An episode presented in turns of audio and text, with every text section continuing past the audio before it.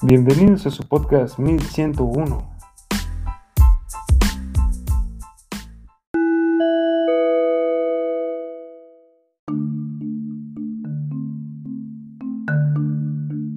En busca del agua perdida. Sucedió en un día soleado por la tarde cuando dije, oh Dios mío, ya no hay agua, creo que tendré que salir por ella. Entonces fue cuando comenzó mi extraordinaria aventura. Al prepararme para salir de mi casa, decidí hacerme de algunos objetos que yo creo que eran indispensables para mi viaje.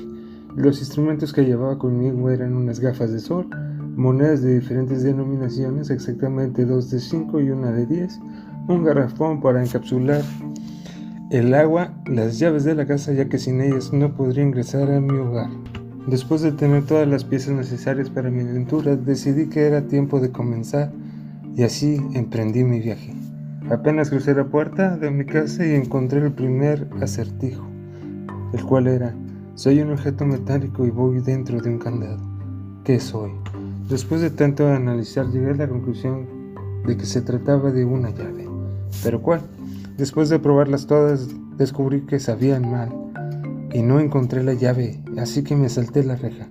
Siguiendo mi camino por las peligrosas calles de la ciudad, esquivando a autos, perros, vendedores ambulantes y cobradores, logré llegar ante el gran hacedor de agua, el cual al rendirle tributo de 13 pesos, decidió regalarme bondadosamente el agua tan preciada, por la cual tomé la decisión de emprender este casi tormentoso y largo viaje. Creo que recibir agua no fue tarea fácil. Primero tuve que recibir, primero tuve que resolver otro gran acertijo. Necesito un objeto redondo y metálico y va dentro del aparato.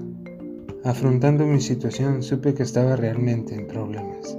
Así que le pregunté a alguien que ya sabía la respuesta. Y al depositarle tributo al gran hacedor de agua empezó a escupir mojando todo, a la vez llenando de agua el garrafón. Y así termina esta aventura.